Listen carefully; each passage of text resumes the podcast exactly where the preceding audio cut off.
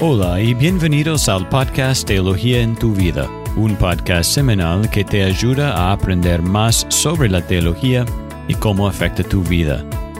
Una vez Pedro se acerca a Jesús y le pregunta, Señor, ¿cuántas veces pecará mi hermano contra mí que yo haya de perdonarlo? ¿Hasta siete veces? Jesús le contestó, No te digo hasta siete veces, sino hasta setenta veces siete. Una persona dice que esto es la matemática más difícil del mundo. ¿Cómo podemos seguir perdonando a alguien? En este episodio, Eric nos ayudará a comprender mejor la importancia de confesar el pecado y entender sobre el perdón. Y él va a darnos algunas maneras prácticas de hacer los dos. Así que, Eric, ¿cómo estás? Muy bien, gracias Jason, ¿cómo estás? Todo bien, es un gusto verte.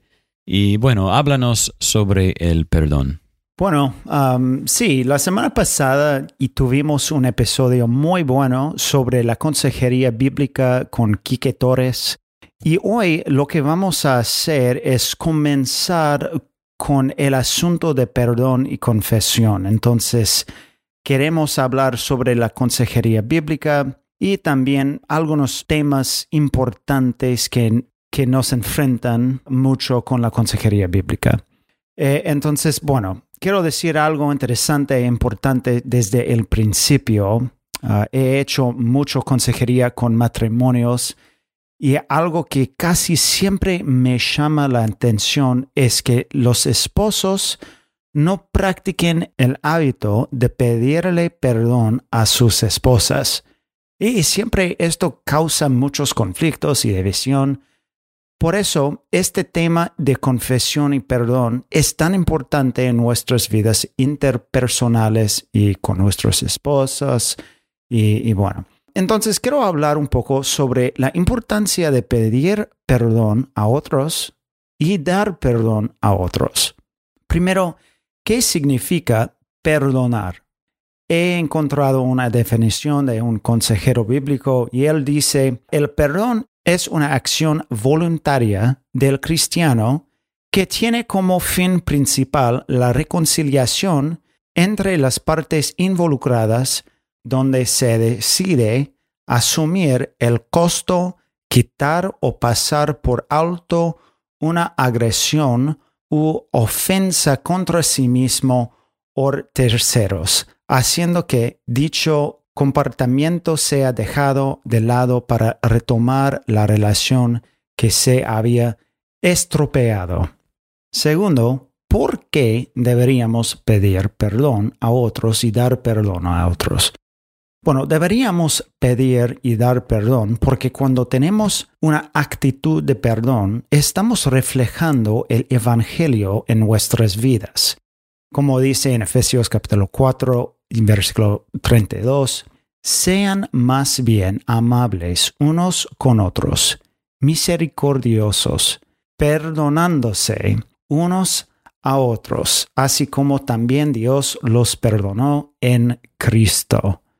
Eh, entonces la práctica de perdón es para que reflejemos a Cristo y seamos más como Él. Bueno, la segunda razón por la que extendemos el perdón y pedirlo es porque es una forma para mejorar nuestra comunión con Dios. Dios es luz y no hay oscuridad en Él. Eh, entonces, cuando no pedimos perdón a otras personas, eh, estamos caminando en la oscuridad y no según la naturaleza de Dios.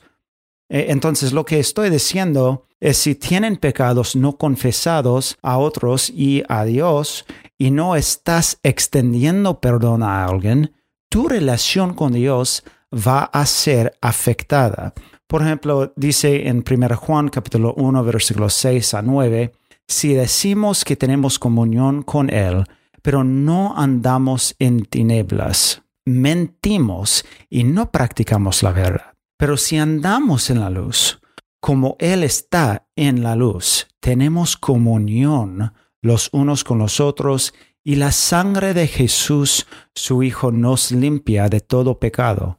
Si decimos que no tenemos pecado, nos engañamos a nosotros mismos y la verdad no está en nosotros.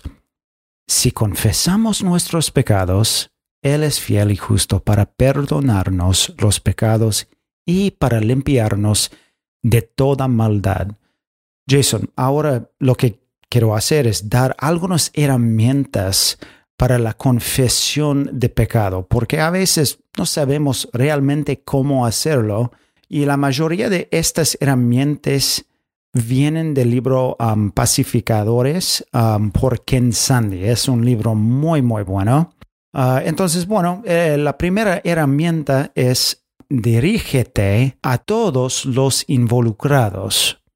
Es decir, si gritaste a tus hijos o esposa, hay que pedir perdón.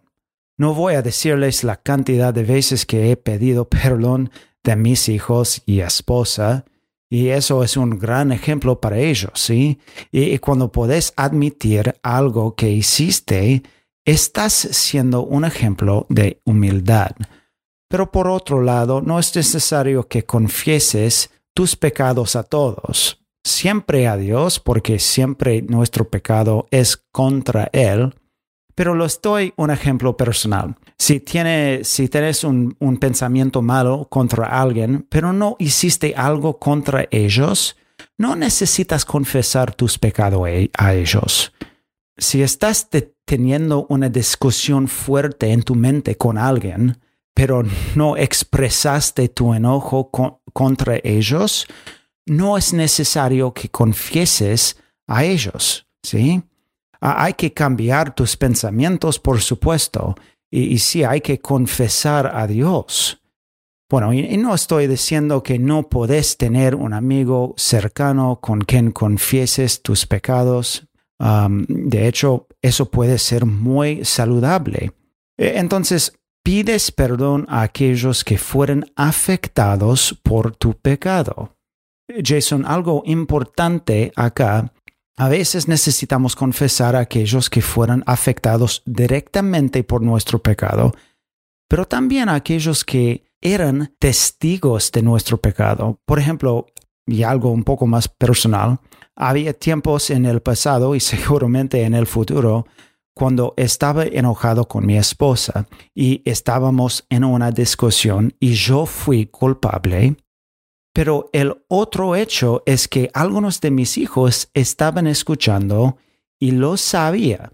E, entonces tenía, yo tenía que pedir perdón a mi esposa y a mis hijos, sí, porque ellos fueron testigos a mi pecado. Bueno, Jason, la segunda herramienta es cuando confesamos nuestros pecados, debemos evitar las palabras sí, pero y tal vez. Eh, eh, es un poco difícil, la verdad, pero bueno, eh, este, esto duele un poco más porque todos nosotros somos culpables. Y, cuántas veces hemos dicho, lo siento mucho por gritar, pero no lavaste los platos. o perdóname por no ayudar en la casa, tal vez lo haría más si cocinaras más y mejor. Qué malo. Y otro ejemplo es, lo siento si, si te lastimé, ¿sí? Lo siento si te lastimé. E, es otra forma de decir, no sé, no sé cómo te lastimé. Hace dos días yo hice eso con mi esposa, ah, con, confesé usando esta palabra. Bueno, Jason, esto se está convirtiendo en un tiempo de confesión para Eric, ¿sí? Sí, me parece que sí. bueno, e, entonces, hermanos y hermanas, cuando confesamos nuestros pecados, evitamos las palabras sí, pero y tal vez. Ah, ok, Jason, una más por esta semana.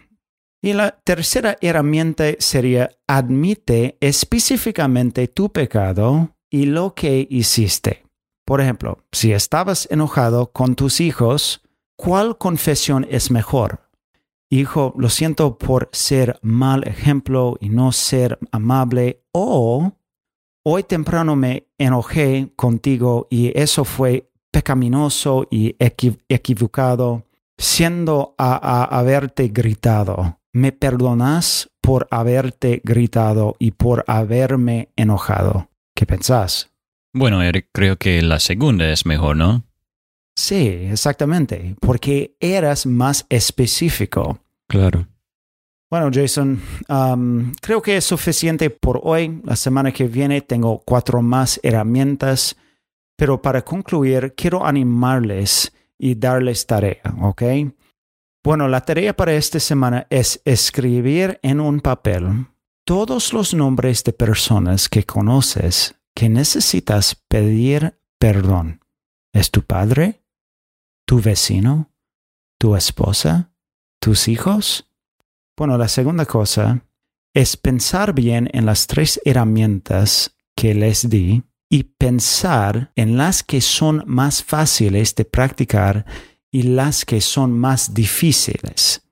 ¿Cuáles son los más difíciles de seguir? Bueno, genial. Muchas gracias, Eric, por la enseñanza, muy útil y, muy práctica también, ¿no? Sobre el perdón. Y bueno, que Dios nos dé la sabiduría y el poder para ponerlo en práctica. Bueno, y gracias a todos por escuchar y nos vemos la semana que viene con otro episodio de Teología en tu vida.